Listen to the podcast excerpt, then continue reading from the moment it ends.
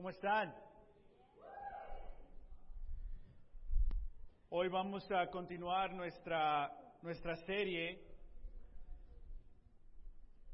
contra los Astros, no te crean, ah, de nuestra serie de Colosenses. Por favor, abran eh, la poderosa a la carta de Colosenses, eh, capítulo 2. Vamos a continuar hoy nuestra, nuestra serie. Ah,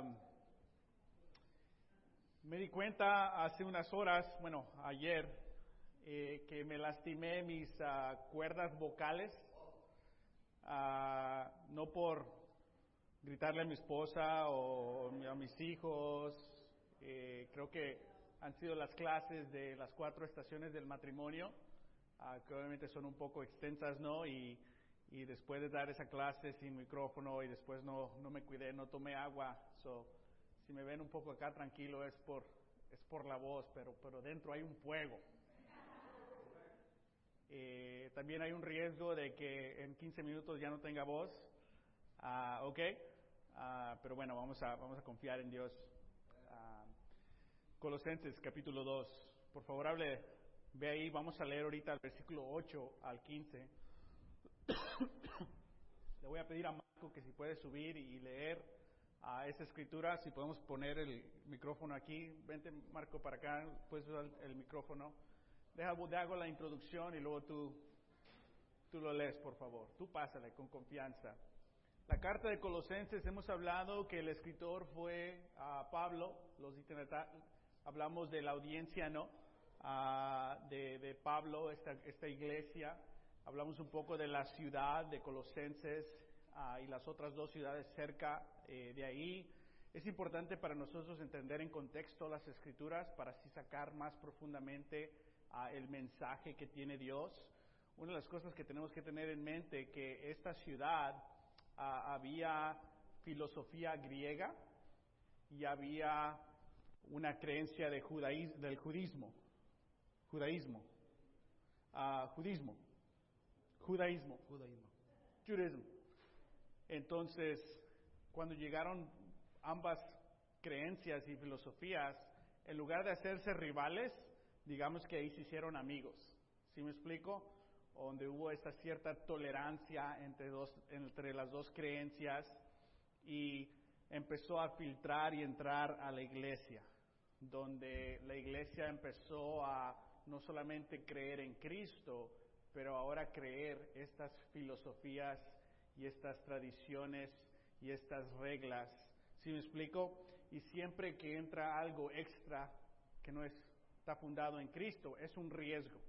Entonces Pablo se ve ah, comprometido por amor a Dios, por amor a la iglesia, en animarlos a que no caigan en esa filosofía.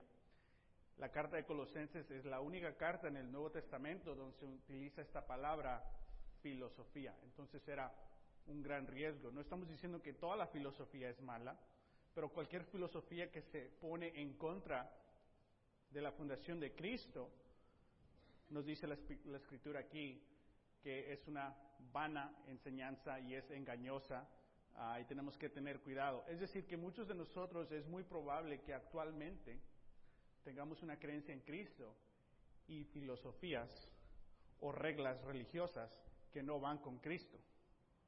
Entonces, entre más estudiamos, más podemos aprender qué quitar y qué acomodar en nuestra, en nuestra fe.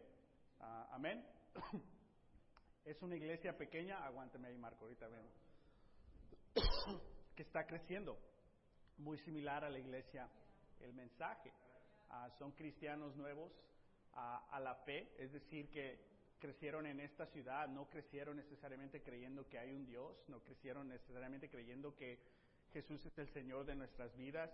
Eh, digamos que eran la primera generación a llegar a la fe. Entonces, la, todo de la fe, todo lo, de la palabra de Dios y tener una relación con Dios era totalmente nuevo. Como muchos de nosotros, ¿no? Crecimos muchos de nosotros yendo a la iglesia, muchos de nosotros no. Ah, para los latinos en vez de ser raro, ¿no? Decir, ya, yo nosotros nunca íbamos a la iglesia. Y para, eh, puede ser raro en vez de decir, y nosotros crecimos en México y toda mi familia, nadie creía en Dios. Es posible, pero es raro, ¿no? Usualmente todos crecimos en Latinoamérica, tenemos una esencia, una creencia de Dios.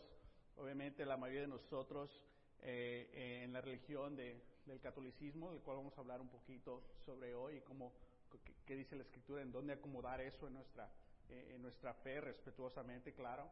Ah, pero bueno, es muy importante entender el contexto para nosotros de esta carta. Amén. Vamos a leer aquí Colosenses 2, versículo 8 al 15. Y con ustedes, Marco Chacón. Amén. Colosenses 2.8 dice, Cuídense de que nadie los cautive con la vana y engañosa filosofía que sigue tradiciones humanas, la que va de acuerdo con los principios de este mundo y no conforme a Cristo. Toda la plenitud de la divinidad habita en forma corporal en Cristo y en Él que es la cabeza de todo poder y autoridad. Ustedes han recibido esa plenitud. Además, en Él fueron circuncidados Ah, no por mano humana, sino con la circuncisión que consiste en en el despojarse del cuerpo pecaminoso. Esta circuncisión la efectuó Cristo. Ustedes la recibieron al ser sepultados con Él en el bautismo. En Él también fueron resucitados mediante la fe, mediante la fe en el poder de Dios, quien lo resucitó de entre los muertos Amén. A 13. Antes de recibir esa circuncisión, ustedes estaban muertos en sus pecados. Sin embargo, Dios nos dio vida en unión con Cristo al perdonarnos todos los pecados y anular la deuda que teníamos pendiente por los requisitos de la ley. Él anuló esa deuda para que nos él anuló esa deuda que nos era adversa, clavándola en la cruz desarmó a los poderes y a las potestades y por medio de Cristo los humilló en el público al exhibirlos en su desfile triunfal. Excelente. ¿Esto? Muchas gracias. Gracias. Entonces, esta iglesia pequeña está recibiendo este ánimo, este aliento eh, de Pablo. Ahorita vamos a estudiar un poco, ah, obviamente, el contenido de la, de la lectura eh, de hoy. Ah, les tengo un video de un minuto hablando de iglesias pequeñas de nuestra hermana iglesia en Tepic, Nayarit. Ah, hace unas semanas hablamos que los eh, Pulido fueron a visitar a esta iglesia. Es una iglesia pequeña de 25 a 30 miembros. y lo importante que es, que es no sentirse apoyado de otras iglesias. Y aquí está Martín y su esposa. Hermanos, muchísimas gracias eh, por su visita, les amamos, les apreciamos. De verdad, gracias, gracias por su corazón tan increíble de dar, de, pensar en nosotros, de pensar en, especialmente en Nayarit. Hermanos, de verdad les apreciamos muchísimas, muchísimas gracias.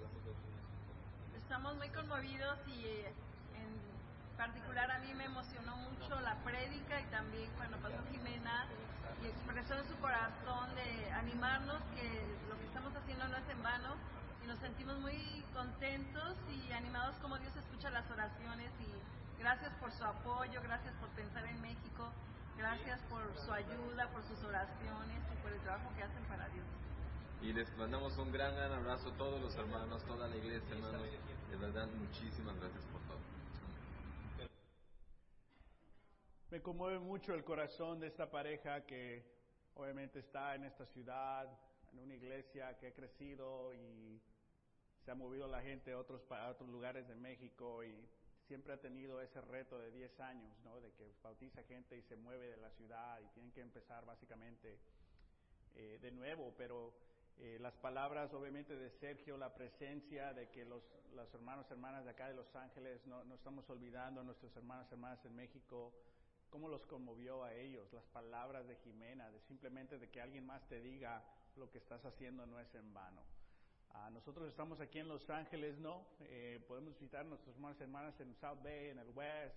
anoche una fiesta de disfraces, los solteros congregacional. Hasta en veces te das el lujo de ni siquiera ir porque nada, está muy lejos del tráfico. Eh, eh, pero imagínate si estuviéramos en una ciudad como Tepic, ¿no? De que estás simplemente solo. Ah, y entonces hay que tomar eh, en cuenta ah, las bendiciones que tenemos. Y obviamente estamos orando de alcanzar, de tener un puente internacional con estas iglesias. Ah, pero bueno, es un poco similar a lo que tal vez está sintiendo las iglesias en Colosenses, ¿no? ¿Quién somos nosotros? Somos chiquitos, una iglesia pequeña, nos reunimos en una casa, ahí cabemos todos y llega esta carta de Pablo el apóstol. Ah, entonces es importante tener en contexto lo importante, el por qué tomó el tiempo Pablo para escribirle esta carta a esta iglesia eh, pequeña. Entonces hemos hablado de aquí en él, Colosenses 1 al 14, Cristo es nuestro todo, la segunda clase. Entiende tu valor en su iglesia. Hablamos hace una semana donde vimos eh, siete principios uh, saludables de una iglesia, uh, siete principios de una iglesia eh, saludable, ¿no? Uh, hablamos de eso. Hoy vamos a hablar completos en Cristo, como acaba de leer Marco. Amén. Entonces el versículo 8 comienza, dice, cuídense de que nadie los cautive con la vana y engañosa filosofía que sigue tradiciones humanas, la que va de acuerdo con los principios de este mundo y no conforme a Cristo. Es decir, después de Pablo decir, estas son las siete cosas, principios fundamentales y saludables de la iglesia, todos están, sí, sí. Antes ha hablado de cómo todo tenemos en Cristo, sí, sí, sí. Ahora dice, ahora que entienden que todo es Cristo, todo, todo tiene que ser en Cristo, como iglesia tenemos que vivir de acuerdo a Cristo y tener estas siete cosas para ser una iglesia saludable, ahora dice, cuídense. Cuídense de qué? De que la iglesia, los miembros de la iglesia, pueden caer en el engaño y en filosofías, en tradiciones vanas y engañosas, que no están fundadas en Cristo. La mayoría de nosotros comenzamos ahí, un poquito de Cristo y un poquito de religión, un poquito de tradiciones, un poquito de obligación por nuestros padres. ¿Sí me explico? Y la mayoría de nosotros crecimos aprendiendo sobre Cristo, que es muy diferente de aprender de Cristo. Es decir, se nos dijo, se nos citó qué hizo Dios, se nos explicó, hubo ilustraciones ya sea en el edificio o en libros, y se nos describió qué hizo Cristo. O sea, fue una, una transmisión oral. Pero la mayoría de nosotros no, no se nos enseñó de la Biblia. ¿Sí me explico? No se nos enseñó directamente de Dios. Entonces nuestra fe desde el comienzo, en general, fue incompleta. Fue basada en la tradición y la explicación de un ser humano y no se nos enseñó a estudiar la palabra o a obedecer la palabra. Se nos enseñó a creer en Dios. ¿Es malo eso? No, pero es incompleto. Jesús dijo, vayan y hagan discípulos, enséñenle a obedecer. También a nosotros no se nos enseñó a obedecer la Biblia, se nos enseñó a obedecer las reglas de nuestro hogar y nuestro hogar cree esto, o las reglas de nuestra religión cree esto, sin, sin opción y decisión desde nuestra niñez empezamos a participar en esas tradiciones. No fue todo malo, ¿sí me explico? Pero ¿cuál fue el resultado de tu vida? ¿Cuál fue el resultado de tu fe? La mayoría de nosotros años después nos dimos cuenta que hemos cometido graves errores en nuestra vida y nos encontramos más vacíos que nunca. Y es peligroso cuando quieres regresar a esos tipos de tradiciones para rellenar ese vacío y seguir esas reglas, porque meses después quedas qué? Igual o peor. Peor puede ser desilusionado. Intenté hacerlo de la manera de Dios y no funcionó. Dios no tiene poder, no me va a cambiar. Tal vez no hay un Dios, bla, bla, bla, bla, bla. Porque fue fundado en cosas vacías. ¿Están conmigo? Y esto puede describir mucho de nuestras vidas y nuestros hijos que crecen en cosas así. Ahora, hay algo muy importante en eso, que sí se nos enseña en creer en Dios, se nos enseña tener respeto a la palabra de Dios. O hay cosas buenas, pero no es completo. El título hoy, la completos en, en Cristo. No podemos estar completos en nuestra fe Cristo no es el principio, el medio y el final de nuestra fe, si Él no es el autor de nuestra fe. Él dice, enséñenle a obedecer todo lo que yo les he enseñado. La Biblia es uno de los libros más citados en el mundo, pero menos leída. Es decir, la mayoría de nosotros crecimos creyendo en citas. La Biblia dice esto, la Biblia dice esto, pero la mayoría de nosotros no leímos la Biblia personalmente. O nos memorizamos tres o cuatro escrituras basadas en los principios de tu iglesia, de tu familia, de tus amigos, pero ahí se quedó. ¿Sí me explico? Y cuando se te, va mal en la vida, regresas a esos cuatro o cinco. Pero hay un desbalance siempre que estamos en un ciclo donde cambiamos y regresamos a lo mismo, cambiamos, regresamos a lo mismo. Nos sentimos constantemente incompletos en nuestra fe. Así crecimos nosotros. Esta iglesia, lo contrario, no sabía nada de Dios. Llegó la palabra, ahora están totalmente en Cristo y después de estar en Cristo empiezan a llegar esas enseñanzas y esas filosofías. Amén. Y Pablo dice, cuídense, no caigan en esto. Bueno, aquí nos dice un poquito qué son esas cosas que podemos caer cautivos. Dice, filosofía que sigue, que sigue tradiciones humanas. La mayoría de tradiciones humanas son cosas buenas. ¿Sí me explico? Pero no porque sean cosas buenas significa que eso te va a ayudar a acercarte a Dios. Es decir, que comenzaron a tener tradiciones humanas y después dice cosas de acuerdo con los principios de este mundo. Actualmente, ¿cuáles son las filosofías más populares en nuestra generación? Yo diría que son esos libros de autoayuda, self-help books. ¿No? Que hay ciertas verdades en esos libros, pero está fundada en qué? En ti mismo. En que tú puedes cambiar, en que tú tienes que pensar así, en que tú di esto enfrente del espejo, en que tú, tú, tú, tú, tú, tú, tú, tú, tú, tú, tú, tú, tú. Usualmente no funciona, no hay un cambio, no hay una transformación porque está fundada, como dice aquí, en principios de este mundo.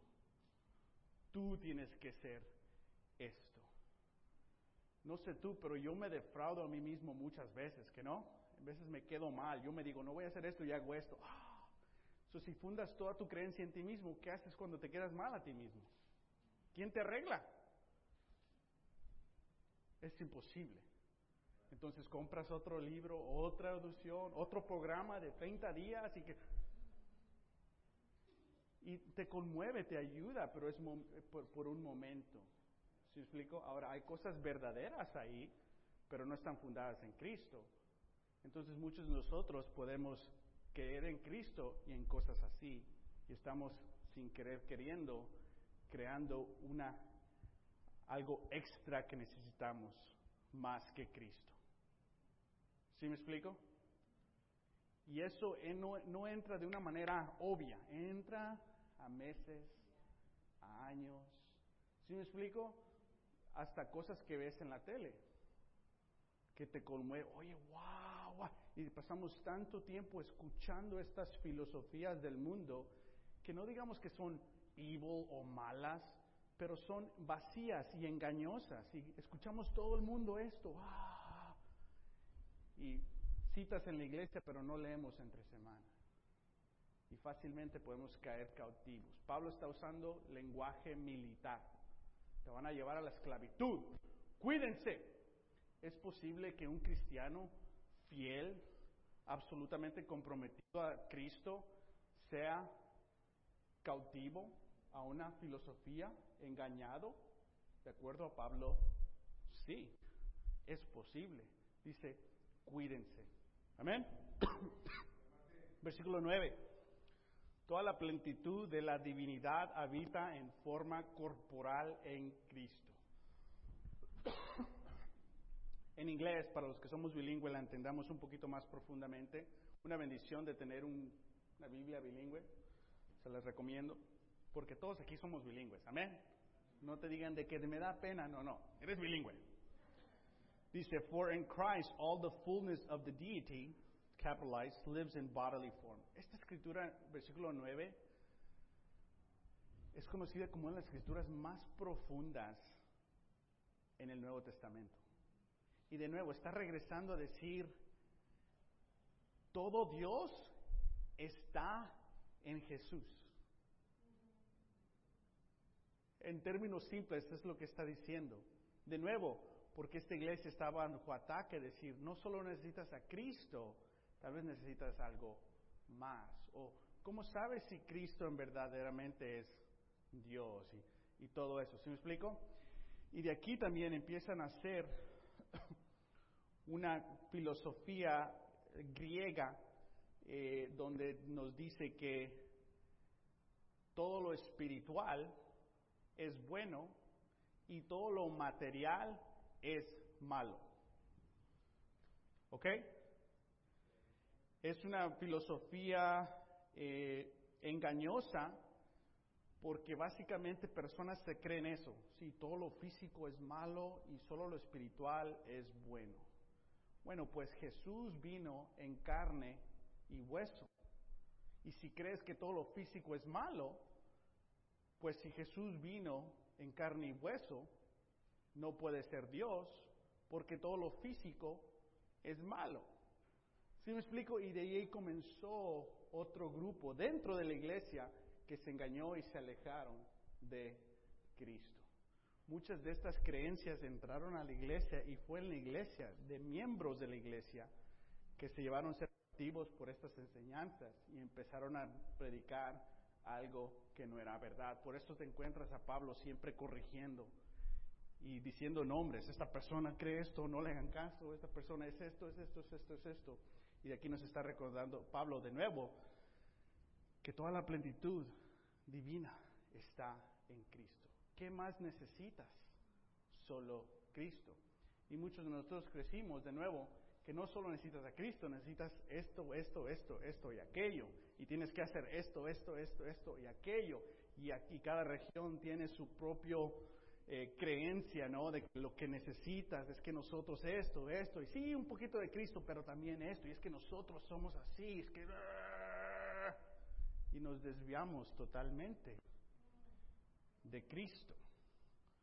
Y por eso la consecuencia simple es de que vas a tener una vida incompleta,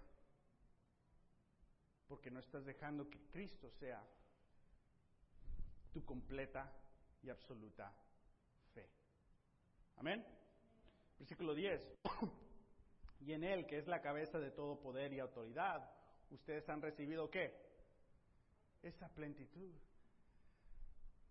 Que nosotros hemos recibido todo lo que necesitamos, que hemos recibido todo. Sin embargo, tú y yo muchas veces nos sentimos incompletos, vacíos, como que necesitamos algo más. ¿Sí explico? Por ejemplo, esto puede ser un sentimiento muy abundante en los solteros, que sin tener un cónyuge, una pareja, te sientes como media persona. Y en veces sin querer queriendo en la iglesia podemos hacer sentir a los solteros así. Tenemos que tener cuidado. Todo soltero en Cristo es una persona completa no eres medio completa porque no tienes a tu cónyuge, no, no eres toda una persona completa. Amén. Entonces, tenemos todo esto en Cristo. Después dice, además, en Él fueron circuncidados no por mano humana, sino por la circuncisión que consiste del, en despojarse del cuerpo pecaminoso. Esta circuncisión la efectuó ¿quién? Cristo. Ahora está hablando de los, las creencias del judaísmo, que los cristianos en el judaísmo eran judíos ahora se hicieron cristianos, empiezan a, ellos, varios de ellos empiezan a predicar de que si vas a ser un cristiano de verdad, tienes que recibir las cosas de la ley del Antiguo Testamento, incluyendo la circuncisión. Y empezaron a ir de iglesia en iglesia diciendo, ustedes gentiles no son verdaderos cristianos hasta que sigan toda la ley. y, muchos, y muchos de ellos se los llevaron porque fueron cautivos y engañados por esa simple filosofía. Entonces tienes en combate el judaísmo que quiere llevarte de regreso al judaísmo y tienes en combate la filosofía griega actual y ambos se han hecho como amigos y han hecho una creencia que está atacando a la iglesia. Igual nosotros estamos siendo atacados por la filosofía de este mundo y nuestras, nuestros hábitos eh, religiosos. ¿Sí me explico? Y muchos de nosotros que creímos, que crecimos de cierta manera, cuando nos sentimos alejados de Dios, sentimos que tenemos que repagarle a Dios de cierta manera. ¿Sí me explico? Para ser espirituales y después te sientes confiado, porque desde niño creciste así, que cometías errores y ¿qué tenías que hacer? Penitencia. Entonces ahora como cristiano puedes sentir, oh, tengo que hacer penitencia, tengo que hacer cosas para hacerme más espiritual. Sin embargo, esa, esa palabra y ese concepto fue inventado años después. No era parte de la doctrina original. Fue inventado con una buena intención, pero buena intención fuera de Cristo se convierte en malas consecuencias. ¿Sí me explico? Entonces ahora Pablo les está recordando, no, no, no, todos, todos vamos a ser completos en Cristo. Amén. Ahora vamos a brincarnos el versículo 12 y vamos a regresar al 12 después. Vamos a brincarnos al 13. Dice, antes de recibir esa circuncisión, ustedes estaban muertos en sus pecados. So, nos acaba de decir que no necesitas una circuncisión física, pero recibiste una circuncisión espiritual en Cristo. ¿Ok? Ahora nos dice el versículo 13 que antes de recibir esa circuncisión estábamos muertos en sus pecados. Antes de recibir la circuncisión espiritual de Cristo, estábamos qué? ¿Muertos en qué? En nuestros pecados. Sin embargo, Dios nos dio vida en unión con Cristo.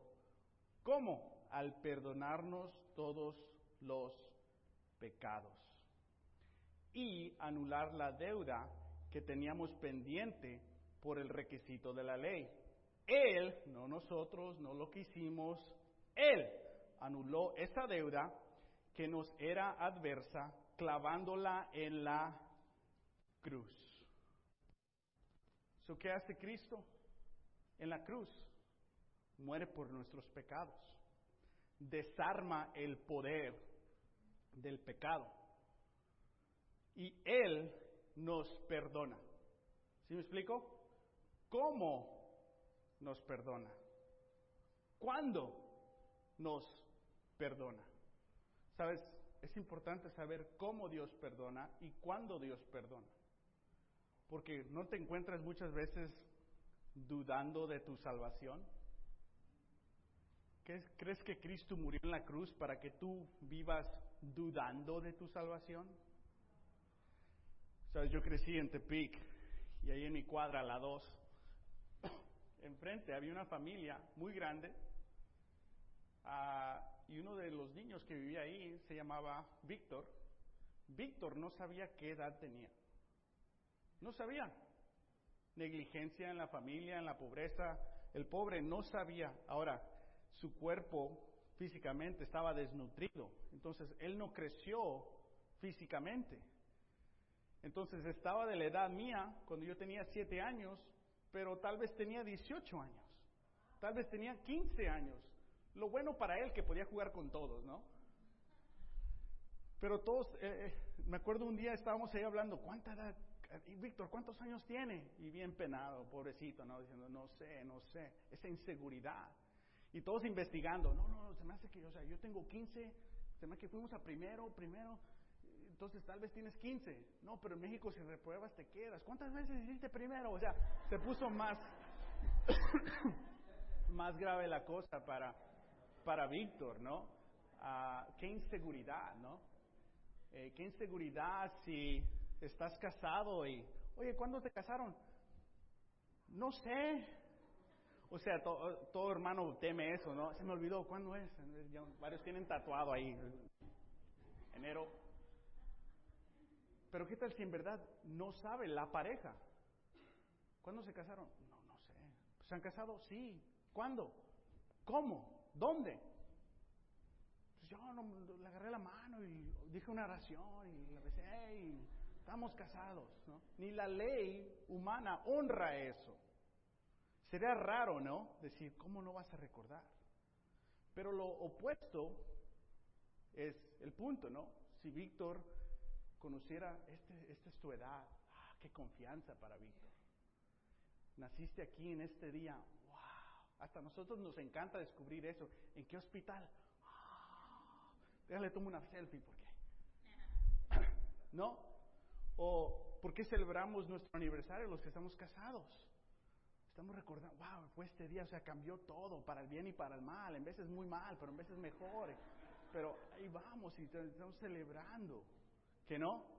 Es importante saber cómo, cómo. Es importante para Dios. Y muchas personas se enojan cuando les dicen, ¿cuándo te hiciste cristiano? O sea, como, ¿qué estás preguntando? Pues no sé, o sea, yo siempre he sido cristiano. Bueno, en la Biblia nadie nace cristiano. Oh, sí, sí. Bueno, yo pienso que como a los 13. ¿Por qué a los 13? ¿Por qué me preguntas? No, es, que, no es que queremos cuestionar, es, es importante para la Biblia, debe ser persona para ti. Y cada persona que no sabe exactamente cuándo se hizo cristiano, dice mucho de si es un cristiano o no.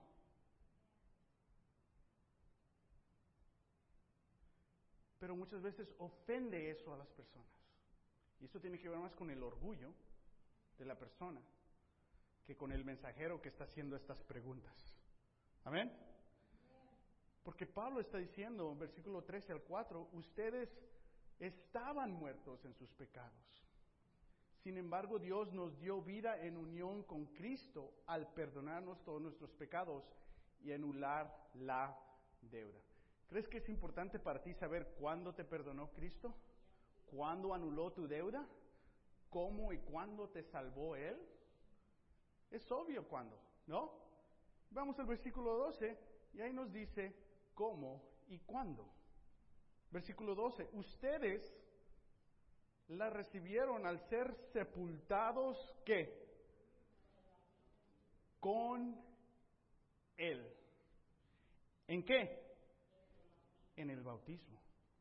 Él, eh, perdón, en Él también fueron resucitados mediante la fe en el poder de Dios quien los resucitó de entre los muertos. Lo voy a leer en inglés para los bilingües. Having been buried with him in baptism, into which you were also raised with him through your faith in the working of God who raised him from the dead. Dice que ustedes estaban muertos Estaban en pecado, Dios los perdonó y dice, ustedes lo recibieron al ser sepultados. ¿A quién sepultamos? A los muertos. En Hechos capítulo 2 dice, arrepiéntanse y bautícense por el perdón de los pecados. ¿Qué es el arrepentimiento? Que estamos muriendo a nosotros mismos. Después del arrepentimiento de morirnos a nosotros mismos, podemos ser qué? Sepultados. Si no te arrepentiste a ti mismo, ¿vas a ser sepultado? No, te enterraron vivo. Tenemos que ser sepultados. Hay una rendición de que Jesús es el Señor. Y ahora vivo para Él. y este bautizo dice que nos dice algo igual que en Romanos 6, que en el bautizo es una participación con Cristo, es con Él. Con Él. ¿Ok? Dice que ahí también fuimos que resucitados con Él. Yo no sé por qué es tan difícil entender estos pasajes. Porque inmediatamente se nos viene a la mente o alrededor de nosotros la, la, dicha de que no podemos ser bautizados, no podemos ser salvos en el bautizo, porque el bautizo es una obra, it's works. Sin embargo, esta frase bautizo es obra, ni siquiera está en la Biblia. No existe. Al contrario, la palabra de Dios cada vez que habla del bautizo intenta literalmente, intencionalmente de separar que esto no es la obra del hombre, que es la obra de Dios. La palabra bautizo aquí en el griego quiere decir, quiere decir sin mano humana. No es una obra. Y no es nada que hemos hecho nosotros. Nos está diciendo lo que hace Dios en nosotros. Entonces, esa creencia de que el bautizo es a work, es una obra, y no podemos ser salvos por obras, esta es un error bíblico, no es una obra. Es obediencia a Dios. ¿Por qué dijo el bautizo? No sé, pero es lo que dice. Sin embargo, no hay una explicación que vas a encontrar que pueda explicarte por qué Hechos 2.38 dice, arrepiéntete y bautízate por el perdón de tus pecados y recibirás el Espíritu Santo. Esa escritura, el, el bautizo es para el perdón de los pecados. Personas que no creen en el bautizo por los pecados, es imposible para ellos explicar esa escritura y siempre le dan la vuelta. ¿Que no? Y se van a otras escrituras. Pablo es muy claro. Fuimos sepultados con Él y Él nos resucitó. Él nos perdonó. Él canceló la deuda. Él murió por nosotros. So, ¿Cómo y dónde somos completos en Cristo? De acuerdo a Pablo, en el bautizo. Es súper obvio. Sin embargo, ahora en día hay esta creencia en contra de el bautizo.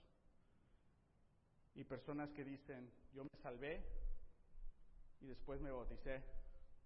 Es decir, que te salvaste y se te perdonó el pecado. Sí, ok. ¿Y qué pasó en el bautizo? No sé. Bueno, aquí dice que ahí se te perdona el pecado. Entonces me perdonó aquí. Pero ¿cómo te salvaste acá si todavía no se te perdona el pecado? ¿Puedes estar salvo sin que el pecado se haya perdonado? No. ¡Oh! Y quedas mal con la escritura. La escritura es clara. ¿Por qué? Porque Dios quiere que tengamos total seguridad de nuestra salvación. El peor de los días de Martín, el peor de los días de pecado, ira, egoísmo, impureza, Puedo recordar, hmm, marzo 25, 2001, fui bautizado en Cristo. Puedo recordar, hmm, yo me arrepentí, dejé esta vida atrás en este día y en este día con Él fui bautizado y resucitado. Y me ayuda a mí. ¿Sí me explico? El bautismo no es de convencerte de algo, es Dios quiere que estés claro para que no dudes de tu salvación. Qué triste si tienes que dudar en tu salvación. Si tienes que decir, pues Dios sabe, es como echarte un volado si vas a ir al cielo o al infierno. Dios no quiere eso. Él quiere que tú tengas absoluta seguridad y estés completos en Cristo. Él no murió para que tengas duda. Al contrario, murió para que tengas seguridad. Y Pablo, hablando de engaño y filosofía religiosa y mundana, mundana, que pone en medio, ¿cómo nos salvó Dios en el bautizo? No es el bautizo que te salva, es Cristo en contacto, es nuestra fe en Él, es su gracia, es su amor, es su misericordia y es nuestra participación en la muerte y resurrección de Jesús. Pero ¿qué diría Pablo? Diría lo mismo. En Hechos, no Hebreos, Hechos 22, Saulo era el nombre de Pablo antes. y él se dedicó, antes de serse cristiano, a matar a discípulos se dedicó su vida a poner en alto la iglesia de Dios. Empezaron a seguir a los discípulos. Y en Hechos 9 nos dice la historia que la escritura, que a Pablo se le apareció Jesús. Y que Pablo quedó totalmente ciego. Se cayó del caballo, del burro ahí. Lo llevaron de la mano y eh, eh, antes de eso, cuando vio a Jesús y escuchó a Jesús, Dice, nadie lo vio a Jesús, solo yo y lo escuché. Y él me dijo, yo soy Jesús y a mí me, me estás persiguiendo. Mi Señor creyó. Wow, estoy, estoy mal. Después queda ciego por tres días. En Hechos 9, en Hechos 22, puedes ver que no come por tres días. Siendo un judío de judíos, podemos decir que tal vez estaba ayunando por tres días. Broken, ¿no? Quebrantado de sus pecados. Después llega Ananías. Jesús manda un hombre común y corriente. Y Ananías, Dios le dice a Ananías, Ananías, este hombre yo lo he elegido. Ya es elegido Pablo, pero todavía no es salvo, pero ya es elegido. Entonces Pablo llega, pero llega Ananías, le toca la cara, empieza a ver otra vez. ¿Sí me explico? Vio físicamente a Jesús, escuchó físicamente a Jesús. Tres días de ayuno. milagro, recibió de nuevo la vista. Cree en Jesús. Y sin embargo, al fin del mensaje le dice, y ahora, le dice Ananías, ¿qué esperas? Levántate, bautízate y qué? Lávate de tus pecados invocando a su nombre. Vio a Jesús, le perdonó los pecados. Escuchó a Jesús, le perdonó los pecados. Ayunó por tres días a quebrantado, le perdonó los pecados. Recibió la vista, le perdonó los pecados. Era elegido, le perdonó los pecados. ¿Dónde y cómo se salvó Pablo? Bautizándose. ¿Y quién escribe esta carta? Pablo. Ustedes la recibieron al ser resepultados con él en el bautizo y también fueron resucitados mediante la fe y el poder de Dios, quien los resucitó de entre los muertos. Antes de recibir esta circuncisión, hablando del bautizo, ustedes estaban muertos en sus pecados. Sin embargo, Dios nos dio vida en unión con Cristo al perdonarnos todos los pecados y al anular la deuda que teníamos pendiente por los requisitos de la ley. Él anuló esa deuda que nos era adversa clavándola en la cruz. Si estuviera Pablo aquí, ¿qué onda Pablo? ¿Cómo estás? ¿Cuándo y cómo recibiste el perdón de los pecados? ¿Qué te diría él?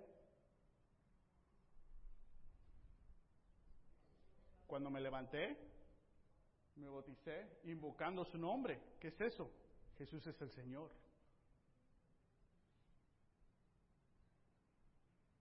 Pero nosotros en la área del bautizo hay dos temas. Uno dice, no es necesario, solo acepta y una vez al mes va a haber bautizos, ahí le llegas, ¿eh?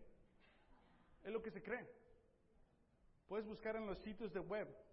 Hay frases que dicen cómo te salvas que no estás en la Biblia, que no están en la Biblia. Son frases humanas que muchos han caído cautivos. ¿Sí explico? Otra creencia en la cual yo crecí, que me siento muy agradecido, pero es incompleta, es que si siendo católico. A mí me bautizaron a los tres años. Todavía bromeo con mi mamá diciéndole, ma, te tardaste. ¿Qué tal? Antes no podía bromear porque se me, se me ofendía, no, ahora ya es un, ya es un diálogo, estamos jugando, estamos bromeando, pero, pero ¿qué piensas, ma? Dije, tres años, ma, te tardaste, ¿no? Porque en la iglesia católica creen correctamente sobre el bautizo. Creen que es para el perdón de los pecados. El reto es que bautizan a niños. En esta escritura dice que el bautizo tiene que ser tu fe en Cristo. Puede tener un niño, o tal vez de tres años, porque ya no los abrazas así, ¿verdad? ¿Puede tener ese niño de tres años fe en Cristo? No. Pero uno dice, no, pero es fe mía de él, pero es lo que dice la escritura. Dice que el que participa tiene que ser su fe. ¿Sí me explico? Si no, el próximo día que vayas a la playa, bautizas allá a tu amigo, ya te bauticé, ni modo, ni modo, era mi fe. Ya quedas, ya eres cristiano, ¿eh? el concepto de si es tu fe. ¿Sí me explico? No es, no es posible. Tiene que ser la fe de la persona. Aunque sí es, en este aspecto tradicional, bautizar niños por el perdón del pecado, el error es de que es para niños. ¿Y por qué? ¿Por qué viene de niños? Bueno, dos situaciones. Una es económica. cuando el imperio romano dijo, somos todos ahora romanos y cristianos. ¿Cómo contaban si eres ciudadano? Si eres romano y cristiano. ¿Cómo te haces cristiano? En el bautizo. ¿Cómo vas a cobrar impuestos? Cuando haya cristianos. ¿Qué vas a hacer con los niños?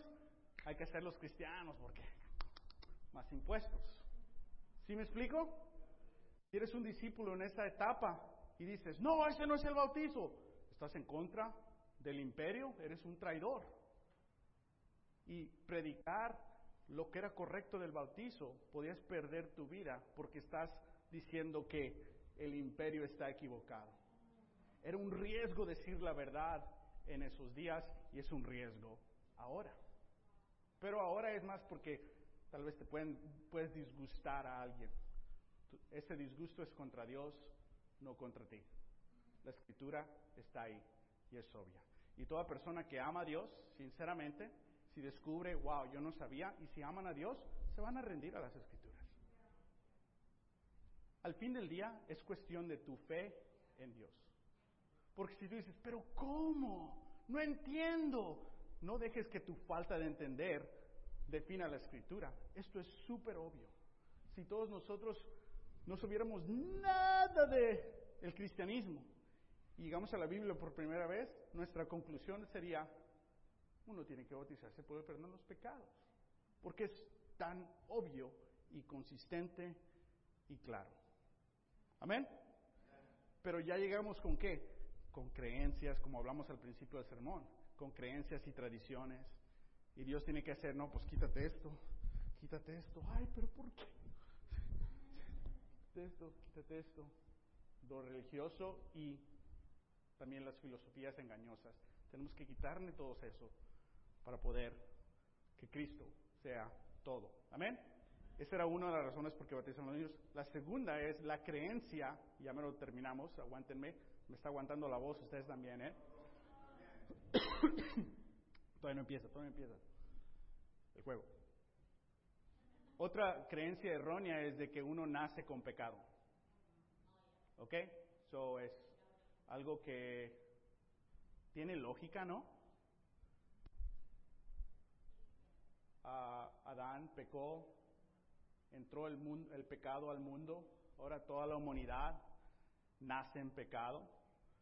Si tienes una criatura y sabes que está en pecado, ¿qué vas a hacer? Salvarla. Por eso le digo, mamá, mamá, te esperaste tres años, ¿qué tal si a los dos?